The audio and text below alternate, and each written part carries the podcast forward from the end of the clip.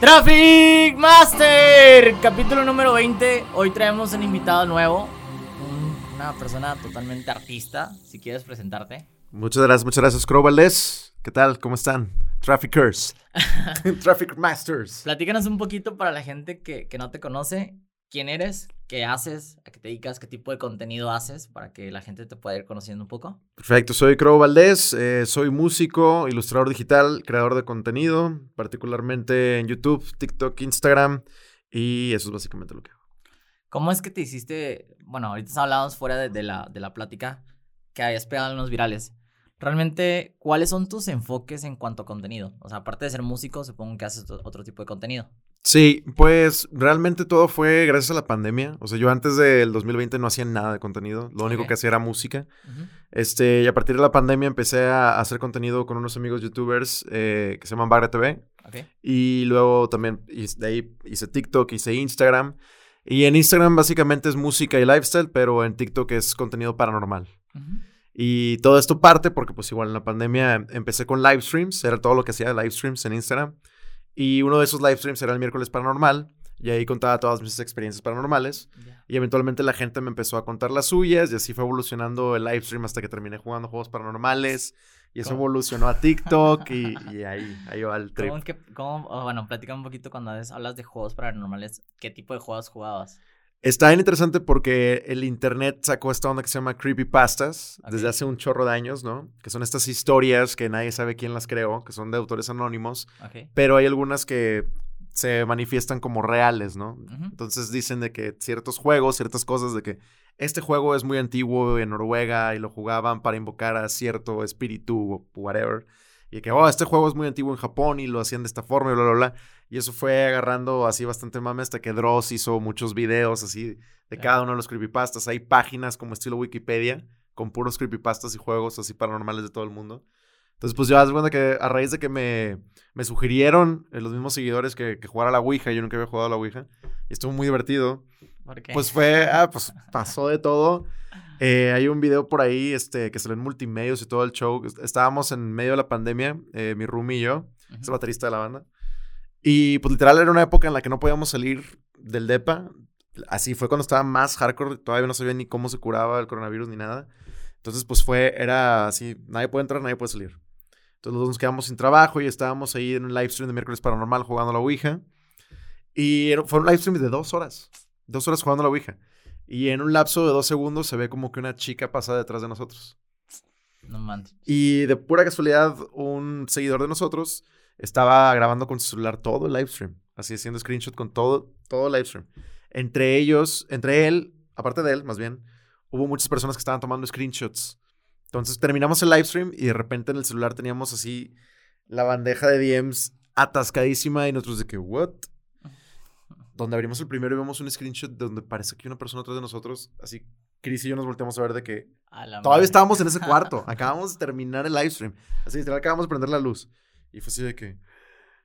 ¿Jalas ir por unos tacos? Jalo. Así de que nos salimos casi casi corriendo del depa, fuimos unos tacos. Y yo le dije, oye, vato, no quiero cenar así, pero voy a ir a dormirme con mis papás. Así. Y él me dice, no, güey, yo también voy voy a ir con mi hermano. Mi hermano, güey, de que, de que no, pues va. Y así, y, ese video terminó en multimedios, en el periódico, en mil lugares, así de que bien duro. ¿Cómo lo podemos buscar en YouTube? Eh, búscalo, busca Riots, que es mi banda, porque lo subimos. En ese entonces yo no tenía mi propio canal de YouTube, entonces lo subí ahí primero. Ok. Este, en Riots, ahí están todos los videos del miércoles paranormal. O también, ahora sí, está linkeado a mi canal de YouTube, como Crow Valdés, Ujú. y se llama Ana, el video. Ok. Porque, pues, en el juego estábamos hablando con supuestamente una Ana que tenía 24 años. Y pues estábamos hablando con ella, ¿no? Todo el juego estuvimos hablando con ella y casualmente se ve como si fuera una chava lo que pasó detrás de nosotros.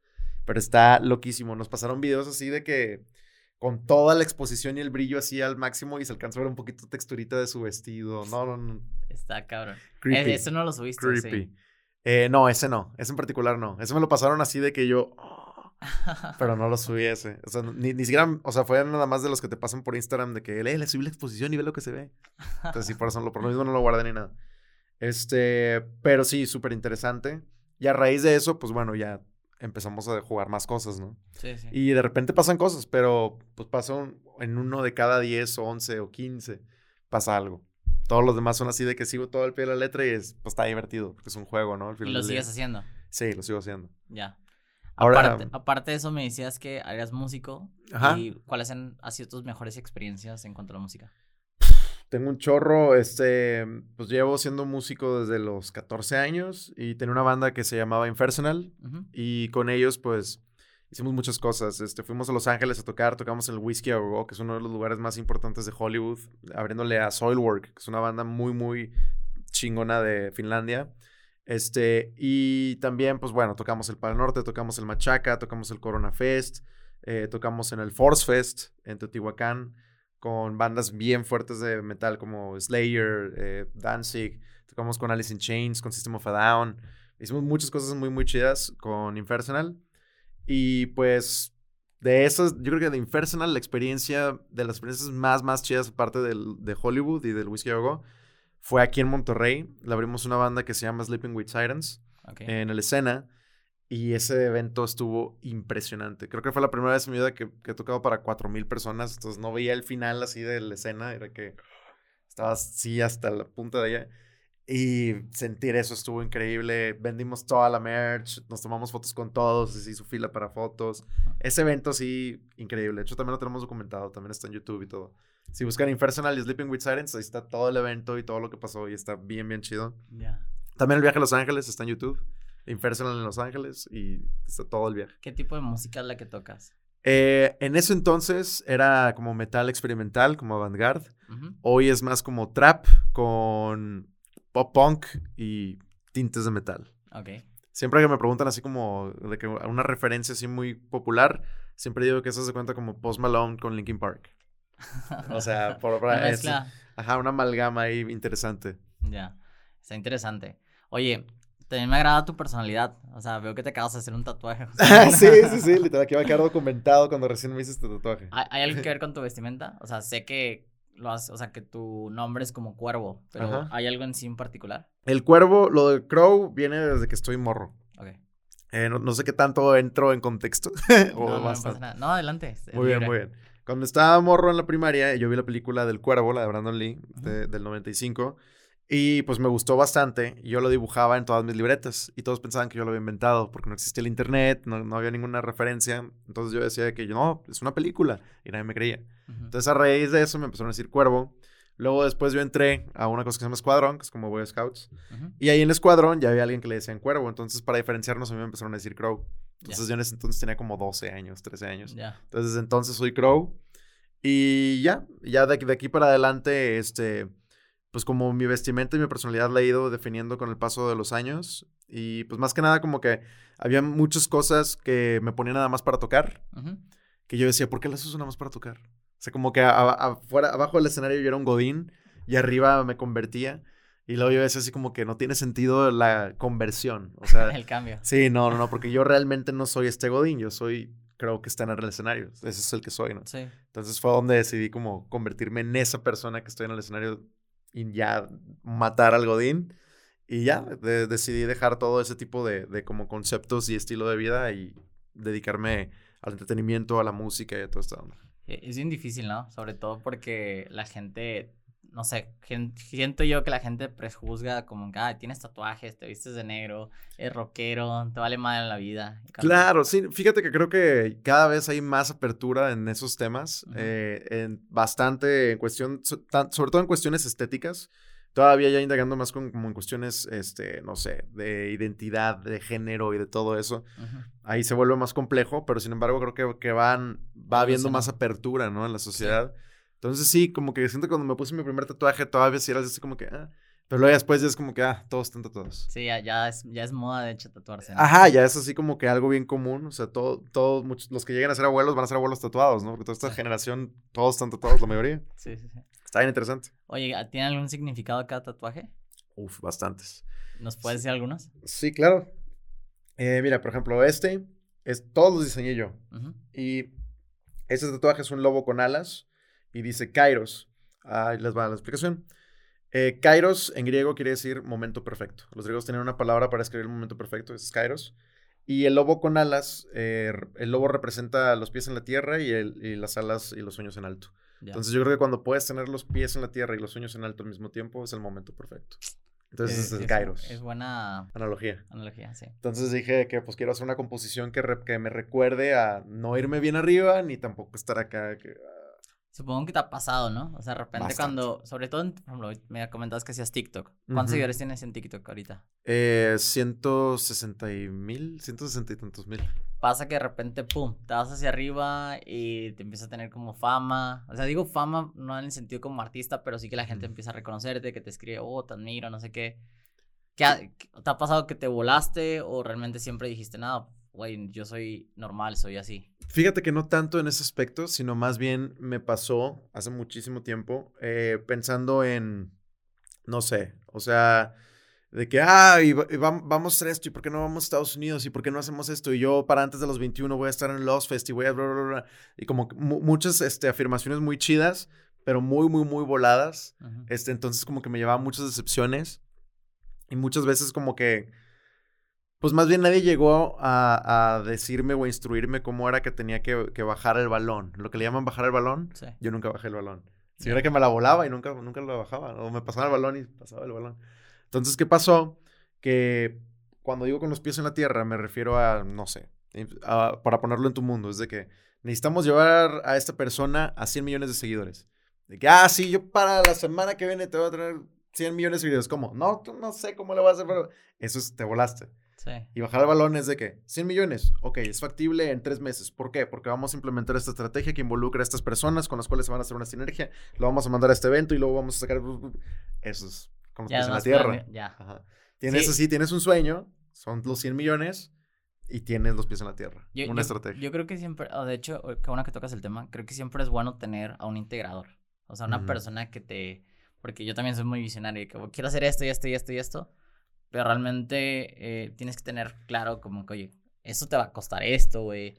Esto ni de pedo va a pasar. Esto Exacto. es más complicado. O sea, como que tiene sus trabas, pero cuando tú eres artista estás enfocado en crear, crear, crear. Sí. Y otra cosa es cómo realmente funcione. O sea, que le den estructura, que funcione, que funcione a largo plazo, ¿no? Exacto. Sí, yo, yo creo que en esta época es súper importante ser DIY. Súper importante. O sea, eh, llega un punto en el cual, si todo va creciendo, puedes delegar ciertas actividades a más personas, crecer tu team. Y está muy chido. Pero si en un principio no eres DIY, realmente no, no vas a saber qué está pasando con, con todo. o Te vas a quedar trabado. Me ha tocado. Tengo, tengo amigos muy, muy talentosos, músicos o creadores de contenido que están súper atorados porque no les gustan las demás materias que tienen que cursar. Sí, Así lo veo yo. Yo lo veo como si fuera, literal, es una carrera y hay materias que te gustan y materias que no te gustan. Todas las tienes que pasar para terminar la carrera. Es correcto. Pero hay muchos, muchas personas que no quieren enfrentar las que no les gustan y las dejan pasar y por eso no, no avanzan. Entonces yo creo que lo primero es conoce las materias, domina las materias, pasa las materias y después ya puedes delegar. Sí. Entonces, como artista, ¿no? y tienes que hacerlo por encimita. A lo mejor no, no ser el experto, pero Exacto. sí, pero sí tener conocimiento previo de Lo cómo- básico, sí, o sea, mínimo saber qué se tiene que hacer y tener un- una idea de cómo hacerlo para tú poder aportar creativamente el día que tengas a alguien a quien se lo pueda delegar.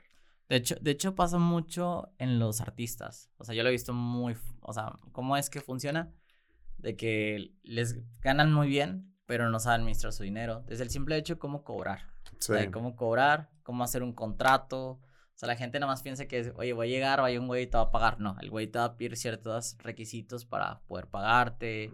Claro. este, ciertos términos legales porque a lo mejor si no se venden los boletos no te van a quedar mal a ti con el pago. O sea, Ujú. un chingo de cosas detrás que a lo mejor tú así te presentas y das tu mejor concierto, pero detrás hay un equipo que tiene que apoyarte lo, lo legal, lo administrativo, la Claro. logística, ¿no? Y antes podía pasar que, que, no sé, que un artista no tenía la menor idea de qué estaba pasando porque lo descubrieron en un bar y pasaba eso, ¿no? O sea, Ujú. y, y, ah, pues tú no tienes que saber nada, nada más párate y canta y es tu mejor esfuerzo, ¿no? Sí. Pero ahora ya no, ya no existe eso. Puede pasar un modelo similar que podría ser alguien como, no sé, yo soy multimillonario y tengo a mis hijas que tocan impresionante. Yo les voy, yo voy a administrar, yo voy a pagar y ustedes no me suben si tocan. Y ellas no tienen la menor idea de qué, cómo se está haciendo, cómo se está llevando a cabo, ni absolutamente nada. ¿Estás hablando de Britney o de qué? Britney Spears. sí, haz de cuenta, tal cual, pero bueno, no, incluso no, porque Britney Spears está muy involucrada en sus vestuarios, en su, en su show y en todo. Ella, ella coordinaba, ella hacía las coreografías, ella hizo muchas cosas. Bueno, ya vi el documental, está muy bueno. y ahí sale todo eso. Pero sí, o sea, sí hay artistas que, que pueden crearse de esa forma, desde el, desde el punto en el cual Aquí hay un chorro de dinero, tú resuélveme la vida, yo nada más quiero subirme y cantar. Sí. That's fine. Pero no es la realidad de la mayoría de las personas. O sea, son casos muy particulares. Entonces, la mayoría de las personas están compitiendo con la mayoría de las personas porque no hay un capital, no hay un presupuesto elevado con el cual puedan llevarse de encuentro todos los artistas. Entonces, al momento en el que entras en la competencia, pues definitivamente debes de dominar bastantes aspectos que no tienen que ver con la música, que no tienen que ver con qué, tan, qué tanto carisma tienes o con el entretenimiento, sino que tiene que ver con todo lo que está detrás. Y, por ejemplo, vi un documental de el manager de Green Day, que el vato firmó a Green Day porque los conoció en Alemania y los vio tocar así, de que impresionante. Y fue que, órale, está bien chido y con su puesto de merch bien chido y todo, de que, órale, wow. ¿Ustedes qué onda? Quiero llevarlos a un show este, en tal parte de Europa y bla, bla, bla, de que, ah, sí, mira, esto es lo que cobramos y bla, bla, bla por tantas horas y esto es de viáticos y esto de que mañana te saco el cálculo, bla, bla, y que, que se quedó impactado. Estamos hablando de que esto era la mitad de los noventas o antes, principios de los noventas. Entonces que el manager de Vinda se quedó impactado de todo el conocimiento que tenían ellos tres como músicos de cómo funcionaba la industria y cómo vendían sus shows, cómo cotizaban su merch. No tenían a nadie que les hiciera eso. Ellos tres dominaban todas las áreas. Entonces eso para él fue como que ellos ya están hechos.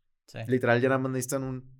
Alguien que los coordine. Ajá, pum, un pujoncito, ya están hechos. Y dicho y hecho. Él les dio su pujoncito y grindé. ¿Cuáles han sido los errores que, que, has aprendido en el camino? Sobre todo en el tema de los artistas. Yo creo que uno de los errores como más dolorosos, bueno, no más bien, no dolorosos, sino emocionales que he aprendido, es que es un camino solitario. Ok. O sea, sobre todo cuando se trata del rock, te venden mucho la idea de la banda, tus mejores amigos, inseparables desde niños y hasta la muerte, nosotros juntos. Te venden mucho ese concepto, es muy romántico. Yo caí en ese concepto. Mis bandas favoritas de ese momento pues era Metallica, era Tool, eran bandas que llevan juntos desde que son chavitos, toda la vida. Y se pudieron mantener juntos, ¿no? Entonces, pues ese era mi sueño también. Yo tenía mis mejores amigos, ya éramos la banda y duramos ocho años juntos. Pero muchas de las tomas de decisiones que pudieron haber beneficiado bastante al proyecto en su momento, no se tomaron porque uno o dos no estuvieron de acuerdo y que hoy por hoy, cuando las revisito, digo, oh, si las hubiéramos tomado en ese momento, ahorita estaríamos en otro lugar mucho más chido, ¿no? Sí. Pero fue porque uno o dos no estaban 100% convencidos de quererse dedicar a eso, pero yo que sí estaba 100% convencido de quererme dedicar a eso, no quería hacerlo sin él. Entonces yo cedía ese deseo porque él siguiera en el proyecto. Entonces al yo, al yo amarrarlo, me estaba limitando de crecer como artista. Y eso nadie me lo dijo, nadie, yo solamente lo, vi con el paso del tiempo y dije, wow. O sea, y ellos, cada quien hizo su vida, cada quien hizo sus cosas. Ahorita ninguno de ellos está en el proyecto conmigo, pero duramos ocho años juntos, ¿no? Y esa lección fue, yo soy la persona que quiere dedicarse a esto y lograr estas metas. Y quien quiera venir conmigo, qué chido, adelante. Pero yo no voy a estar frenándome por nadie, limitándome por nadie. Y esa, esa lección me, me, costó años aprenderla. Sí, o sea, porque te quedas casado con la idea de que, oye, mis amigos. Y aparte también el camino es como que, oye, no sé si pueda solo. O sea, porque... E, eso, eso también es un temor, es un temor por muchos aspectos. O sea, desde el talento que tiene la persona que está contigo hasta la amistad, la hermandad que tienes con esa persona, todo eso fusionado es, yo no sé si pueda seguir sin él, no sé si pueda seguir haciendo esto sin él. Y en muchos casos, ese es el caso, no siguen, se separan y ya, se acaba el proyecto. Sí. Entonces, en este caso, yo decidí continuar con el proyecto, pasaron bastantes músicos después de ellos, y luego pasó la pandemia y ahora es otro proyecto que nada que ver con ese, pero yo, yo sigo en este, ¿no? Entonces, sigo sigo en esta misma meta porque es la meta que yo siempre he querido desde niño. Entonces tú dices apasionante aunque las circunstancias no, no sean favorables, por así decirlo. Claro, sí, eh, es, es más bien, pues es eso, es un camino solitario y la cuestión es eh, aceptarlo en el sentido de no te frenes por, por alguien. Cuando tú estás muy consciente de, de qué es lo que se tiene que hacer, ¿no? Y puedes rebotar la idea, rebotar conceptos, recibir retroalimentación y es- o críticas constructivas y eso está súper chido porque te va alimentando para hacer algo mejor. Sí, pero de, no sé, hay una oportunidad de irnos a Europa, pero el bajista no puede. No, pues ya no fuimos a Europa. No. Ahí es de que carnal no puedes, pues chido, nos llevamos otro bajista y vámonos a Europa. Sí. A eso me refiero, ¿no? O sea, no te puedes limitar oportunidades por personas. ¿Qué otras, qué otras hayas, bueno, qué otras has aprendido en el camino? Otra cosa sí muy importante que aprendí en el camino fue, eh, mis papás son baby boomers, Ujú, o sea, están este, en sus 50, 60. ujú, Y yo crecí con la mentalidad, con, con la ideología baby boomer de que, ok, la música y el arte, pero ten tu colchón, pero recíbete, ten tu carrera, ten tu trabajo, bla, bla, bla. Yo crecí con esa mentalidad ujú. y la ejercí al pie de la letra por mis papás y por yo creer en eso también. Y la lección que aprendí ahí fue que mi carrera y mi trabajo se empezó a convertir en mi número uno. Y la música pasó a ser acá de lejos. Ya. Y pues yo entré en una crisis. Llegó un punto donde entré en una crisis de qué ¿Qué quiero hacer con mi ¿Qué vida. está pasando? Lo que era mi plan B y mi colchón, hoy es mi plan A. Y mi plan A ya ni siquiera figura para ser plan B. Ujú, Que es lo que realmente quiero hacer de mi vida, ¿no? Ya. Entonces, este, me di cuenta que muchos amigos míos o muchos conocidos después, después me di cuenta y con el paso del tiempo me di cuenta, nunca tuvieron un plan B, nunca tuvieron un colchón. Solamente existía para ellos el plan A y por eso lograron el plan A. Porque Eh, todo su enfoque estaba en el plan A. Fíjate que yo soy muy estructurado y a veces me cuesta entender porque también, o sea, puede que hay muchos que, o sea, como que creen en sus sueños, se la creen y logran el éxito. Pero también habrá, habrá casos como que la gente se va y dice, no, pues la- ya. O sea, por vencido muy rápido. No sé qué es lo que pasa, pero también, como que yo sí también estoy como muy de acuerdo a tener un colchón Ujú. por cualquier cosa de que tu sueño no funcione. Pero no sé, digo, cada quien vive una vida distinta, cada quien... Sí, yo, yo en mi caso en particular me di cuenta que, eh, digo, esto es como, como algo, una lección que, que, que la, he, la he aplicado y me ha funcionado. Ujú.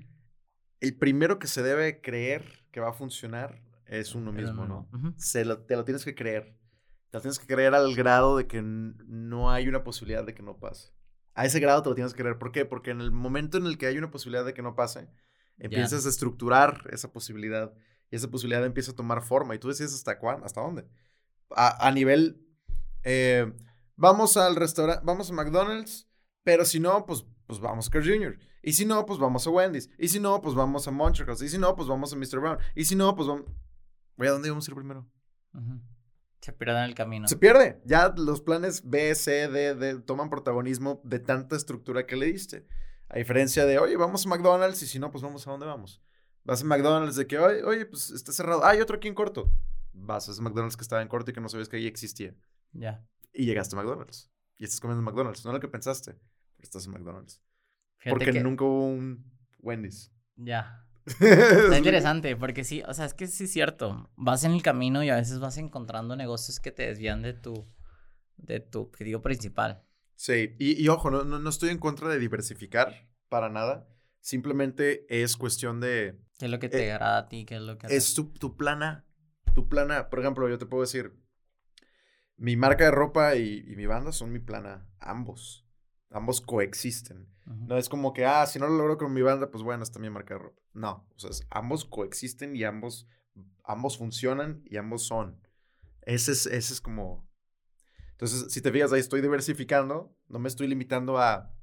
Es mi banda y no quiero hacer nada más y todo lo demás no existe en mi planeta. No, o sea, es diversificar en lo que te apasiona, en lo que te gusta, pero creer al 100% de que va a funcionar. O sea, creer al 100%. Y eh, esa es la cuestión cuando, al menos desde mi perspectiva, cuando las personas quieren diversificar en negocios que no les apasionan. En Exacto. negocios que creen que es porque, pues ahí está el. Ujú. Aquí en la música se da mucho eso. Así de que, güey, estás en Monterrey, toca norteña, ahí está el varo. Oye, pues los reggaetoneros pegan un chorro, ¿no? ¿Por qué no es reggaetón? Ahí está el varo. Se da mucho en la música y en todos los negocios igual. Entonces la cuestión es de que, oye, no se trata de dónde está el varo, porque precisamente porque muchos piensan que ahí está el varo, muchos lo están intentando y haciendo exactamente igual ahí. Y no por eso todos se van a llevar al varo, ¿verdad? Realmente los que se están llevando el varo son los que están apasionados por ese tema, el cual coincide en que mucha gente le está generando varo. Sí, o sea, tiene, te tiene que gustar tanto para que... Para que también funcione. Es como tú que eres artista, güey, que te ponen, oye, salió un negocio de no sé qué, de empresas para construir. Y a lo mejor te dicen, no, pues esta es la oportunidad bien chingón y todo el rollo. Y te lanzas, pero por no tener esa pasión, se muere. O sea, Claro, y, y es eso, o sea, tú mismo como persona le vas quitando ese interés, le, le vas cediendo menos tiempo porque no te apasiona. Sobre todo cuando, cuando es algo tuyo, ¿no? Cuando es este, un negocio que estás emprendiendo, cuando es este, una marca o proyecto musical, artístico, al cual estás emprendiendo. Si no le dedicas el tiempo que se necesita, no, no, no va, no va a suceder. Eh, otra de las lecciones así como muy importantes que siempre pongo como analogía es, y que mucha gente no lo analiza de esa forma o, que, o no sabe que es exactamente igual, las bandas o los proyectos musicales, este, pues sí, son como un puesto de tacos, ¿no? Ujú. Está el inversionista, está el proveedor de insumos, está el taquero y está el cliente, ¿no? Está- O sea, sí está la, La la cadena. infraestructura, ¿no? La infraestructura. Tienes que darle exactamente esa infraestructura a tu proyecto. Y eso es lo que muchos no entienden. Entonces, ¿qué pasa? Tú al principio tienes que jugarle a todo. Esa es la cosa. Tú al principio tienes que saber cortar la carne, saber vender los tacos, aparte invertir en los insumos, tú traerlos y tú tienes que hacer todo al principio, al principio. Y luego después tienes que empezar a delegar. Pero si, vas, si estás delegando, es porque ya lograste dominar los primeros pasos. Ya, sab- ya, ya pensaste en dónde vas a poner tu puesto de tacos, en qué, lu- en qué lugar. Ya sabes los horarios en los que se te vende más. Ya sabes cuál es el taco que se te vende más. Ya sabes quién es tu buen proveedor de insumos. Ya consigues tu taquero de confianza y de que, o sabes qué, qué quieres hacer tú. ¿Tú quieres ser el inversionista o te gusta hacer tacos? ¿Te gusta hacer tacos? Sé el taquero. Aunque es tu propio negocio, tú sé el taquero. Ya tienes a tu inversionista, ya te consigues a tu, you name it. Pero, ¿qué, qué, qué posición tienes tú en tu proyecto? Es, es algo muy importante. A mí me pasaba mucho que, eh, no sé, yo como Godín llegué a tener sueldos bien chidos y todo se lo invertía a la banda. Pero todo lo que le invertía a la banda, se cuenta que se iba a la basura. Siempre no tenías el tiempo para, para hacerlo, ¿no? No había tiempo ni nadie que estuviera ahí para generar ingresos con ese dinero que se le estaba invirtiendo. Entonces, ¿qué pasaba? Pues que todo ese dinero se quedaba ahí, se iba. Y, y nosotros no teníamos el tiempo de analizar eso siquiera. O sea, de que, oye, pues queremos tocar, queremos hacer merch, queremos hacer esto, queremos hacer lo otro. Entonces, métele, métele, métele, métele. Pero ¿de dónde sale eso para meterle? Pues de tu trabajo de, nal- de horas nalga de todo el día, Ujú. toda la semana. Entonces, ¿realmente qué te estás dedicando? ¿Tu trabajo godín de horas nalga o, o a crecer tu negocio? ¿A ¿Qué te estás dedicando, no? Pero es, pero es que es incomplicado, o sea, porque también los negocios ocupan inversión.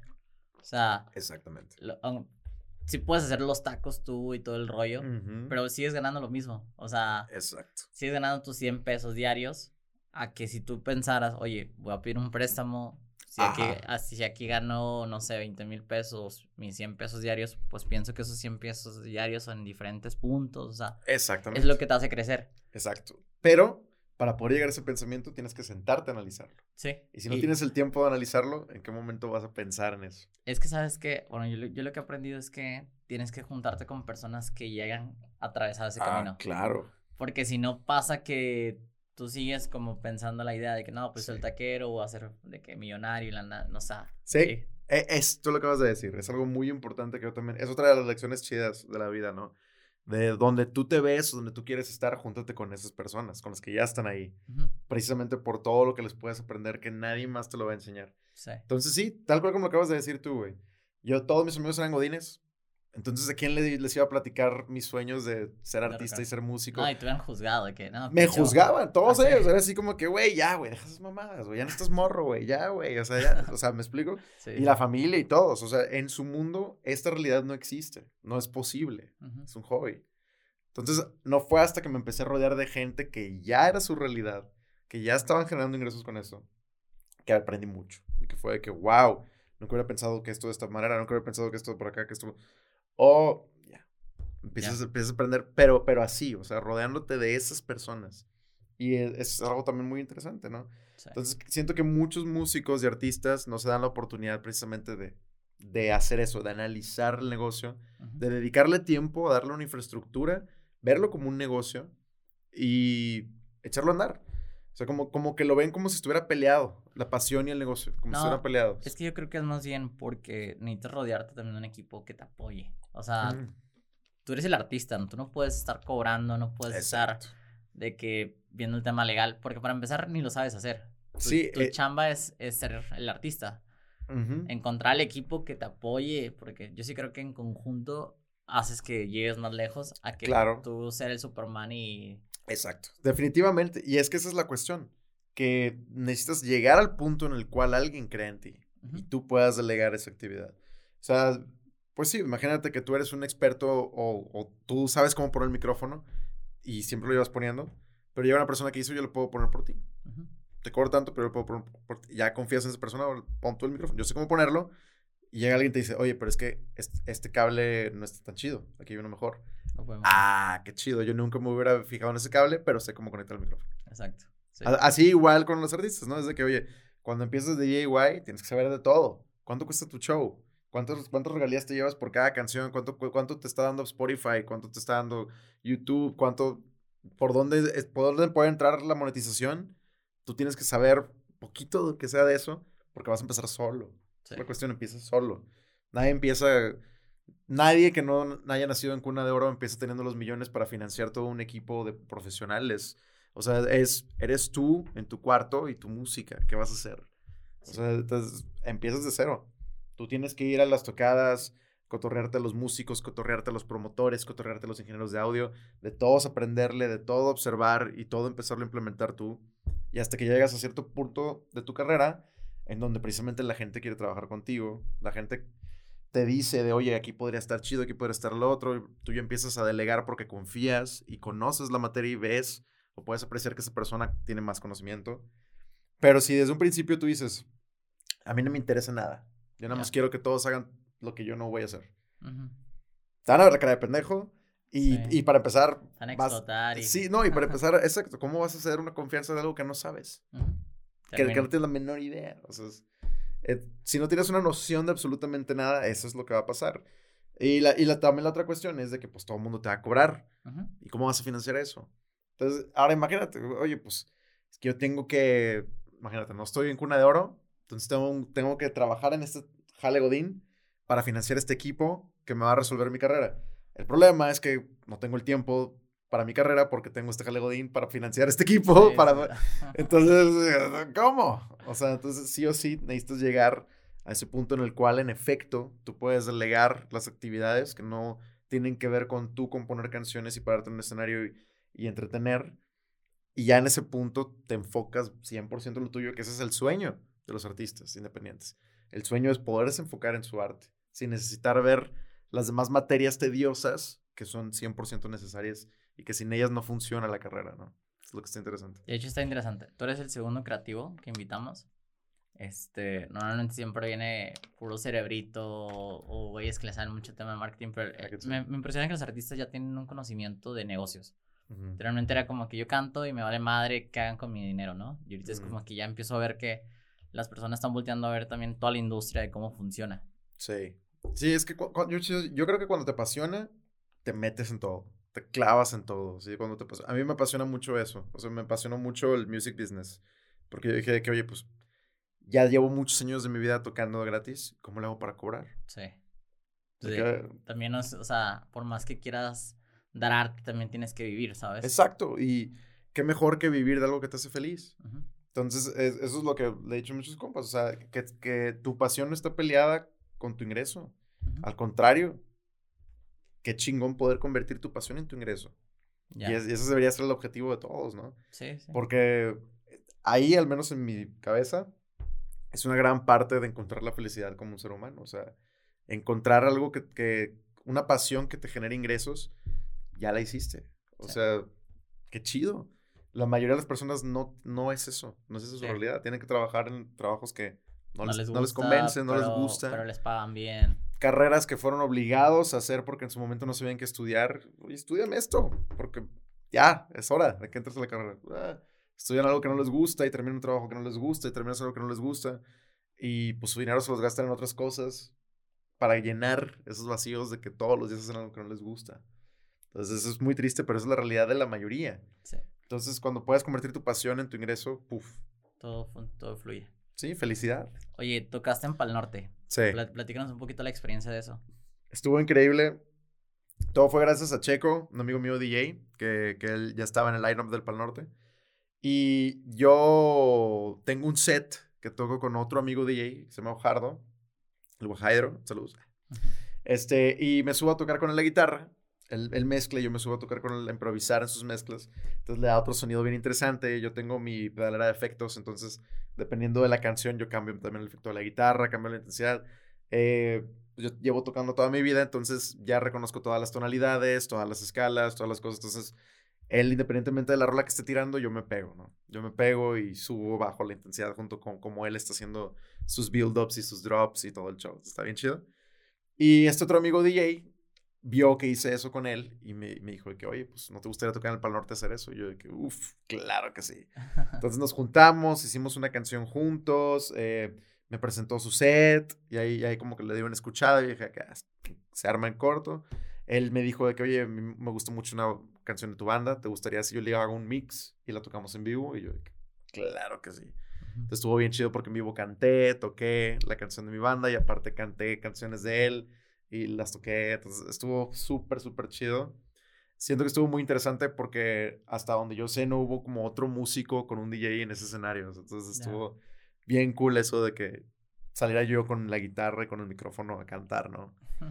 y estuvo muy, muy chido. Muy, muy chido. Fue en el Club Social, ahora en este plan que acaba de pasar.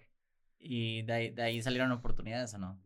Eh, sí, pues más que nada muchos muchos contactos, muchos contactos y muchas personas que, que, pues ya conocí, ya me conocieron a mí, ya conocieron mi banda y lo que hago y todo gracias a ese festival, ¿no? Así de que, ah, qué chido, que oye, estuvo muy chido, oye, esto, oye, que no me da... Ah, y te lo llevas como portafolio, ¿no? De que, oye, toqué una banda y te da un renombre, ¿no? Sí, bastante, bastante, bastante. Y de eso se trata, ¿no? Sí, eh, yo creo bastante en las relaciones públicas, siento que de eso se trata todo, ¿no? Sí. O sea, de, de ahí van creciendo las oportunidades para todos, ¿no? Cuando estás en una actitud de conocer personas y qué hacen y colaborar, hacer sinergias y esto y lo otro, está bien chido porque aprendes de muchas personas y para cuando volteas ya hiciste un chorro de cosas con todos y está bien chido. Déjanos tus redes sociales para que vayan a seguirte. Eh, Crow Valdés, en todos lados me pueden encontrar como arroba Crow Valdés, Facebook, Instagram, YouTube, eh, TikTok. Y mi banda se llama Riots, R-A-I-O-T-Z. Riots. Estamos en Spotify, en YouTube y en Instagram, Facebook, todos lados. Bueno, espero les haya gustado el capítulo. Lo vamos a subir. Eh, bueno, dejen sus comentarios también si les gustó la banda, si ya lo conocían. Y nos vemos en un próximo capítulo. Ya, muchas gracias, Traffic Masters. Gracias, brothers. Chingón.